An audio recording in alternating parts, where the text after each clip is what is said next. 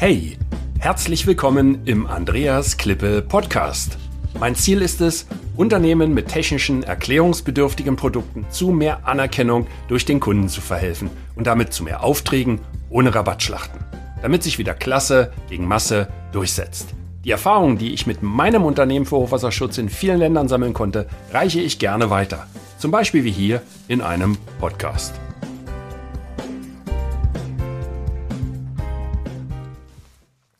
Herzlich willkommen und wieder mal ist es soweit. Ich starte heute mit einer neuen Gru Gruppe von äh, ja neuen Episodenreihe äh, und nenne das äh, Asien Explorer und ähm, ja sieben Fakten, die Sie im Vertrieb kennen sollten. Und ich fange mit dem ja mit dem ersten Land heute an, mit den Philippinen.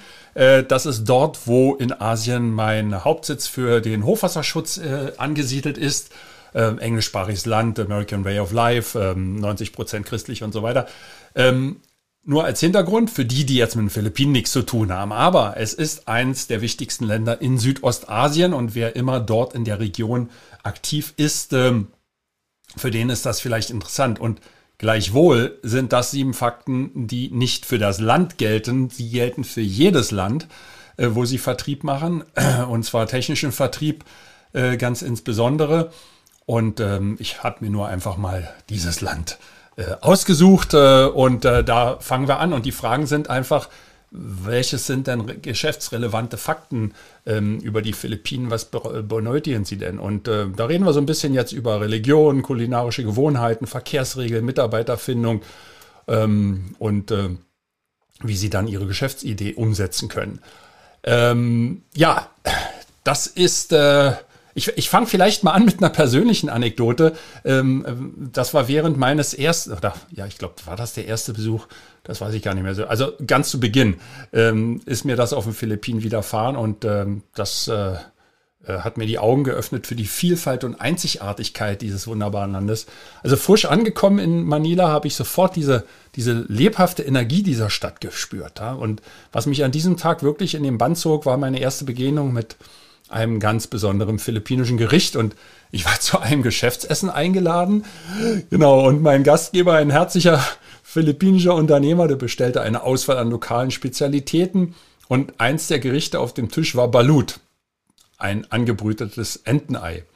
Ähm, ich weiß nicht, wie der das bestellt hat. Normalerweise steht das eigentlich nicht so auf den Speisekarten. Jedenfalls, äh, das gab's und ich muss gestehen, dass ich zunächst zögerte. Ähm, aber getrieben von meiner Neugier und dem Wunsch, die Kultur meines Gastlandes zu respektieren, habe ich halt den Schritt gewagt. Und das Ergebnis, das Erlebnis war unerwartet und anders als alles, was ich je probiert hatte. Es war eine Herausforderung, aber auch eine Offenbarung. Ein echter Geschmack der philippinischen Kultur. Das lasse ich jetzt mal so stehen. Na? Also ähm, probieren Sie es einfach mal aus, wenn Sie da sind. Kleiner Tipp am Rande, ich habe dann später es normal gegessen, da war ich ähm, bei der Familie meiner Partnerin eingeladen, bei meinem Freund Kuya Peter, ihr, ihr Bruder, äh, Bruder Peter, Peter, und der hat mir dann auch mal zum Balut nochmal angegeben. Äh, aber ich muss da sagen, da hatte ich zwei Gläser Whisky vorher getrunken und dann ging das wunderbar. Also dieses Geschäftsessen, das war mehr als nur eine Mahlzeit. Das war so eine Art Lektion in kultureller Offenheit. Und das zeigte mir, wie wichtig es ist, sich äh, ja einfach auf neue Erfahrungen einzulassen und über den eigenen Tellerrand hinauszuschauen. Also eine, eine Einstellung, die im internationalen Geschäftsleben unerlässlich ist. Es ging halt nicht nur um das Essen, es ging um das Erlebnis, die Tradition und die Geschichten dahinter. Und äh, Heute wollen wir in dieser Ausgabe, ich habe das Asien Explorer genannt, wollen wir genau diese Aspekte der, der Kultur, in dem Fall der philippinischen Kultur erkunden, so ihre vielfältigen Traditionen, Bräuche und wie sie unsere Geschäftsbeziehungen bereichern können. Ich mache das aber sehr kurz, sonst dauert das einfach zu lang. Ähm, lassen wir uns also ohne weitere Umschweife in unsere äh, sieben spannenden Fragen zu den Philippinen eintauchen. Also, als allererstes habe ich noch vielleicht vorab die Fragen haben keine Wertigkeit. Ja, also ich merke schon, dann werden Sie wahrscheinlich sagen, oh, das ist aber viel wichtiger und warum hat er das jetzt zum Schluss gebracht? Müsste doch am Anfang kommen. Äh, also die Reihenfolge spielt jetzt mal keine Rolle, weil jeder hat ja eine ganz andere äh, Zielgruppe, eine ganz andere äh, Geschäftsausrichtung. Jetzt geht's mal um die zentralen Thesen. Also, Frage Nummer eins wäre, welche Religion spielt denn eine Rolle auf den Philippinen? So 90 Prozent sind christlich, 5 Prozent muslimisch und fünf weitere Glaubensrichtungen oder halt keine gibt's auch noch. Also weitestgehend ein christliches Land. Ja, ähm, was isst man? Das geht zurück auf äh, ähm, äh, Michelin, äh, Michelin, Magellan. Wie komme ich jetzt auf Michelin? Ich glaube, ich war beim Essen gewesen. Ne? Habe ich an die Michelin-Sterne gedacht. Nee, da weit entfehlt. Also fürs Balut gibt es keinen Michelin-Stern. Ähm, ähm, Magellan und äh, der hat äh, im Auftrag des äh, spanischen Königs äh, Philipp II. ja dort die Philippinen entdeckt oder ja, wie soll man sagen, die Kolonialisierung vorbereitet. Er war zumindest der Erste und hat damit auch äh, im Nachgang dann die katholische Kirche dorthin gebracht. Er selber war ja ähm, Portugiese, aber der portugiesische König hatte ihm kein Geld gegeben und da hat er halt beim spanischen Nachbarn angefragt und er hat ihm Geld gegeben. Und dann ähm, konnte Ferdinand Magellan dort halt seine Reise auch antreten. Ähm, war nicht so ganz erfolgreich für ihn, weil er wurde dann zum Schluss am Strand von Cebu vom König äh, Lapu-Lapu äh, erschlagen und erdolcht und was auch immer. Also er hat es nicht überlebt. So, zweite Frage. Was isst man auf den Philippinen? Ähm, da habe ich so ein paar Gerichte. Adobo, das ist so ein echter Klassiker, gilt als offizielles Nationalgericht, besteht aus Fleisch, meist Huhn. Also ich esse das immer mit Huhn und da, ähm, da ist so eine Marinade aus Sojasauce dabei, Essig, Knoblauch. Mmh, lecker. Das wird lange geschmort, ähm, wenn es um Rindfleisch geht. Ja. Und äh, jede Familie hat so das eigene ähm, Rezept. Und ähm, ich mag das mit, mit, mit schön mit Pfeffer, ähm, kann ich jedem empfehlen. Also Chicken Adobo ist eine Sache, da kann man nichts falsch machen. Ne? Also für alle Fleischesser zumindestens. Dann äh, gibt's Sinigang. Äh, Sinigang ist eine sauerscharfe Suppe, die typischerweise so mit äh, ja, Tamarinde für ihre charakteristische Säure zubereitet wird. Äh, kann mit Schwein, Rind, Fisch gemacht werden. Ich, ich nehme das gerne mit Fisch, mit Bangus. Da sind die Gräten draußen. Ja, der Bangusfisch hat ja viele feine Gräten. Ähm, da ist Gemüse noch mit dabei, richtig schön wärmend, ein bisschen säuerlich. Also ähm, finde ich klasse. Also Sinigang äh, ähm, äh, kommt, ist gut. Letschen, das ist halt so ein Festtagsgericht. Ja? Das ist so das, wie bei uns würden wir sagen, Spanferkel. Ja? Das ist das Schwein am Spieß und das wird dann stundenlang ge, ge, ge, gegrillt und gemacht. Ähm, ganz wichtige Sache. Ähm, muss man übrigens wissen, wenn man dort äh, Geschäfte macht, die dann äh, ja mehr, äh, mehr Beziehungsmanagement erfordern, dann kommt schon mal die Frage, ob man da nicht die Weihnachtsfeier mit einem Letschen, mit einem Spanferkel sponsern möchte. Panzite sind so Nudelgerichte, wesentlicher Bestandteil der Küche, steht für ein langes Leben, gibt es auch in vielen Varianten. Ähm, das sind so Stir-Fried-Nudeln und äh, äh, kann man ganz gut als Mitbringsel nehmen. Also das hier so mein Tipp. Wenn Sie irgendwo ähm, eine Geschäftsanbahnung haben oder irgendwo hinfahren zu einer Firma, dann können Sie vorher sich einfach so eine, das ist wie eine Pizzaschale, von dem Panzit mitnehmen, äh, diese Nudeln, und geben das bei der Chefsekretärin oder bei ihrem entsprechenden Partner ab. Die freuen sich alle riesig, das wird dann geteilt mit einem Mitarbeiter. Also nehmen Sie da bloß nicht so eine kleine Schachtel, nehmen Sie richtig die große Familienpackung hier, das das Größte, was es gibt. Und damit äh, gehen Sie dann einfach zum, zum Kunden hin. Bringen, nehmen Sie noch ein paar Servietten mit, ähm, ist zwar nicht so wichtig, aber macht einen guten Eindruck.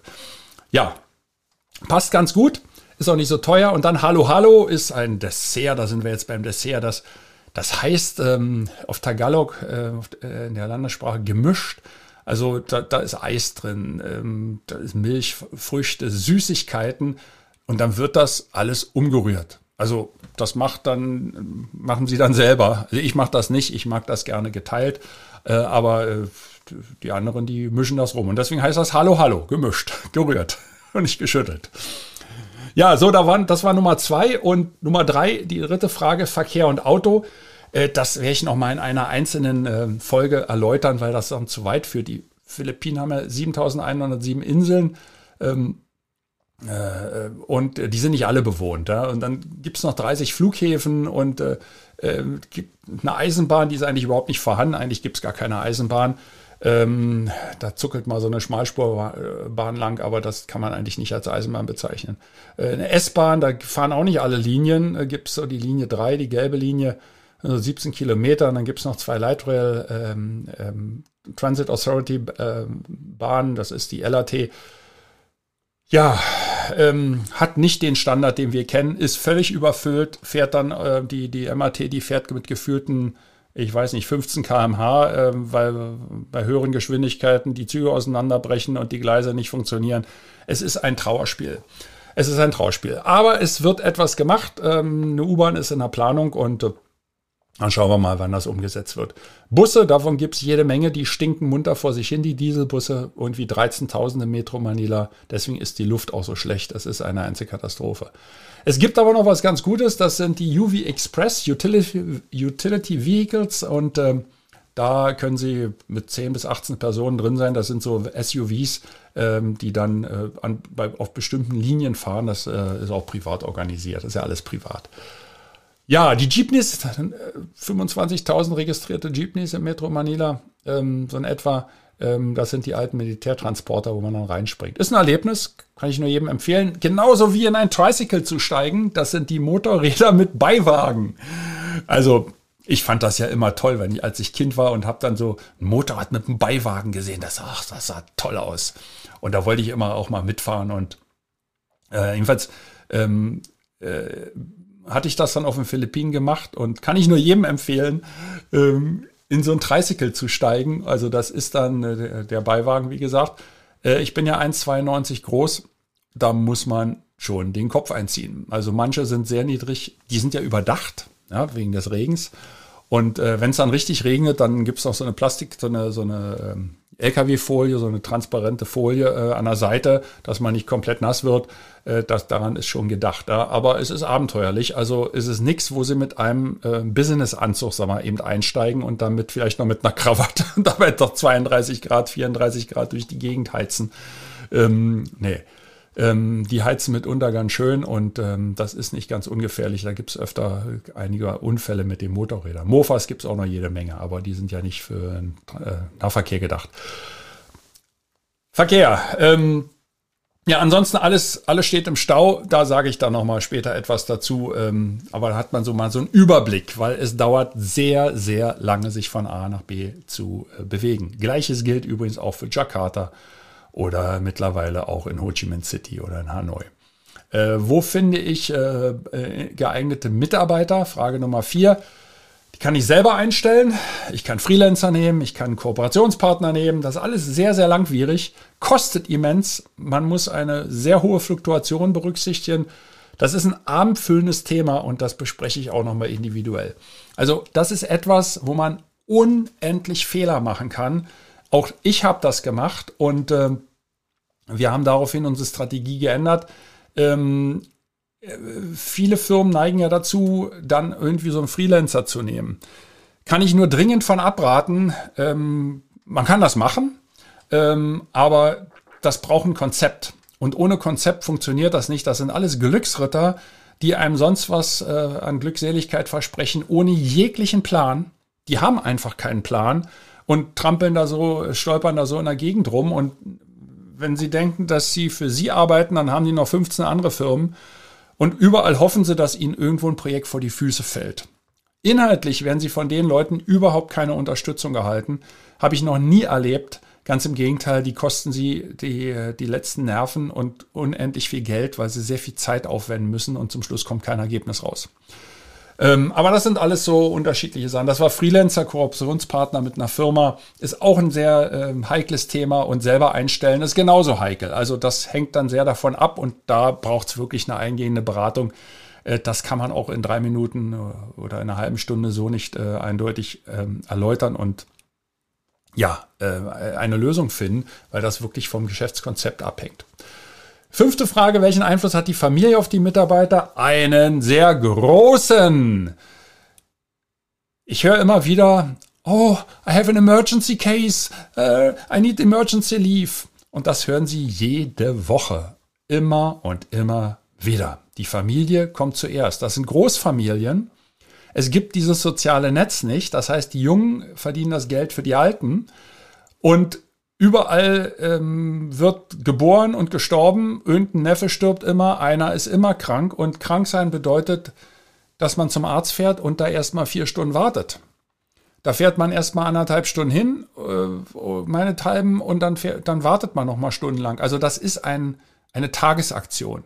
Mittlerweile ist das ja in Deutschland ähnlich, dass man erstmal A, keinen Termin bekommt, zumindest als Kassenpatient, und äh, mitunter sehr lange Wartezeiten hat und dann von A nach B geschickt wird. Und das nimmt dann auch äh, einen Großteil des Tages in Anspruch. Aber dort ist das extrem. Dann kommen Krankheiten dazu. Wenn, wenn Kinder irgendwo was haben, geht, fährt man sofort ins Krankenhaus. Ähm, äh, Emergency, Emergency, Emergency. Da ist immer irgendwas. Ja? Ähm, das ist komplett anders, als wir das aus den westlichen Ländern gewöhnt sind. Ähm, und Family First, Company, Company Last. Das müssen Sie sich merken. Das ist einfach so, ähm, bis auf wenige Ausnahmen. Keine kurzfristige und mittelfristige, langfristige Planung ist möglich, genau deshalb. Und äh, ich gebe Ihnen mal ein Beispiel. Wir hatten einen guten Marketingmann als Grafiker und ja, bis zu einem längeren Wochenende und dann kam der nicht mehr. Ja, weil diese Zeit genutzt wird, ähm, einfach äh, im Familienkreis sich auszutauschen. Das war, das ist so bei den chinesischen Wanderarbeitern gewesen. Das ist jetzt ein bisschen weniger, aber ich glaube, im, im, im, Großen stimmt das immer noch. Da werden viele Firmen auch mit Sorge dem, ähm, den chinesischen Neujahrsfesten entgegen, äh, entgegen äh, fiebern, nicht fiebern, äh, ja, besorgt sein, weil sie schon wissen, dass ein gewisser Prozentsatz der Mitarbeiter einfach nicht mehr kommt. Und ähm, das behindert natürlich die Arbeit ungemein, weil sie können einfach keine Planung machen. Und wenn das gerade ein Mitarbeiter ist, dem sie langwierig und ja intensiv Ausbildung ähm, äh, zu haben zukommen lassen, ähm, dann war das alles für umsonst. Dann fangen sie beim nächsten gerade wieder an. Das heißt, sie kommen einfach nicht vom Fleck. Und das ist komplett anders als was wir hier in Deutschland, Österreich, Schweiz und Frankreich kennen. Das gibt's hier in dem Maße so massiv wie in diesen Ländern nicht. Und ich rede da nicht nur von den Philippinen, das gilt für viele, viele, viele andere Länder genauso. Ähm, Frage Nummer 6, soll ich dort äh, Geschäfte machen? Also in dem Land jetzt bei den Philippinen, da sind wir heute äh, beim Asian Explorer, 118 Millionen Einwohner in etwa geplant, geplant, da plant ja keiner. Familienplanung in dem Maße gibt es ja nicht. Ja. Also ähm, 150 Millionen werden erwartet im Jahr 2050. Also das ist ziemlich bald.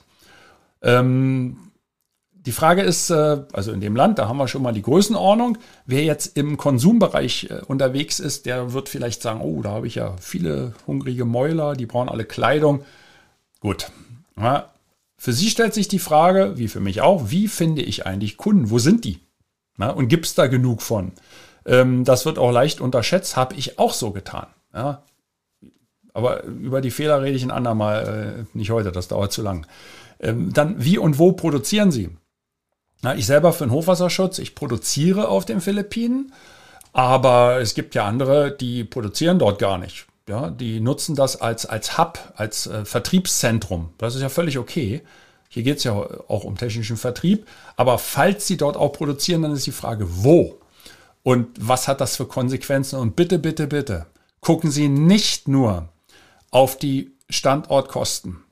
Das ist ein wichtiger Punkt, yes, auf jeden Fall. Aber es ist auch ganz wichtig, wo Sie sind und ob Sie da überhaupt Mitarbeiter bekommen, die Bock haben, bei Ihnen zu arbeiten. Wenn Sie nämlich irgendwo in der Pampa sind, in so einer Wirtschaftszone, da will kein, ich sag's jetzt mal, kein Schwein will dahin. Da finden Sie auch niemanden. Und, und äh, sie haben sehr weit, um beispielsweise ihre Autos zur Reparatur zu bringen. Und äh, wenn sie dann noch in ein, äh, in ein Service Center von äh, to Toyota beispielsweise gehen möchten, ja, dann ist das vielleicht ziemlich weit weg. Das heißt, sie haben unheimliche Transferzeiten. Das ist alles äh, sehr schwierig. Also ähm, gibt natürlich auch ganz andere Wirtschaftszonen. Ne? Also das ist wichtig, wo, wie und wo produziere ich und oder möchte ich meine Produkte auch entwickeln? Ja, also ist ja auch noch möglich, dass jemand sagt, oh, ich mache da eine Entwicklung auf, äh, weil ähm, da, da habe ich viel, viel Platz zum Beispiel, kann da irgendwelche Tests machen, was auch immer. So, letzte Frage und dann soll es das auch gewesen sein. Ähm, das ist sicherlich äh, einer der wichtigsten. Wie sieht denn eigentlich mein Budget aus? ich höre sie schon, ich höre sie schon ähm, stöhnen. Ähm, ja, wer, wer hat das eigentlich gemacht, das Budget? Manchmal, wenn ich da mit äh, Leuten spreche, die äh, ins Ausland wollen, ähm, die, die sagen mir dann, ja, ich habe hier ein Budget so und so. Und sage ich, wer hat das gemacht? Ja, haben wir mal so geschätzt. Ist ja okay. Ich, man kann ja nicht anders, man muss ja schätzen. Aber mitunter hat das dann nichts mit der Realität zu tun. Und ähm, das ist dann immer zu niedrig. Und bin ich bereit, es auszugeben, Ihr Budget? Also das, das kommt noch hinzu und wie lange kann ich das durchhalten? Stichwort Pandemie. Da äh, sind die meisten von uns arg gebeutelt worden und dann war es wirklich die Frage, durchhalten, durchhalten, durchhalten. Oh je, ich spüre die Schmerzen immer noch. Das sage ich ganz ehrlich. Ja, also wie sieht mein Budget aus? Ist auch eine, eine sehr langwierige Geschichte. Ähm, da könnte ich Ihnen jetzt viele Stories erzählen, wo überall Geld verloren wird und wo man überall noch bezahlen muss und obwohl man da vorher ja, an was man vorher dabei beispielsweise nicht gedacht hat. Ja, ähm, das hat alles was mit den Fragen zu tun, die ich Ihnen vorher ge genannt hatte, diese sechs Fragen, das war ja die siebte. Ähm, das spielt letztendlich äh, oder zahlt aus Budget ein. Ja, ähm, ha, ich habe noch eine Zusatzfrage. Und das ist auch eine Story, die ich nochmal extra beleuchte in einem der nächsten Podcast-Episoden. Und ich bin sicher, jeder von Ihnen, der im Ausland war, unterwegs war, auf einer Messe war, Geschäftsbesuche gemacht hat, sich diese eine Frage gestellt. Immer. Mit großer Garantie. Was macht man am Abend? Und ähm, das lasse ich jetzt einfach mal so stehen und beantworte das gar nicht. Das gibt eine extra Podcast-Episode, auf die freue ich mich jetzt schon.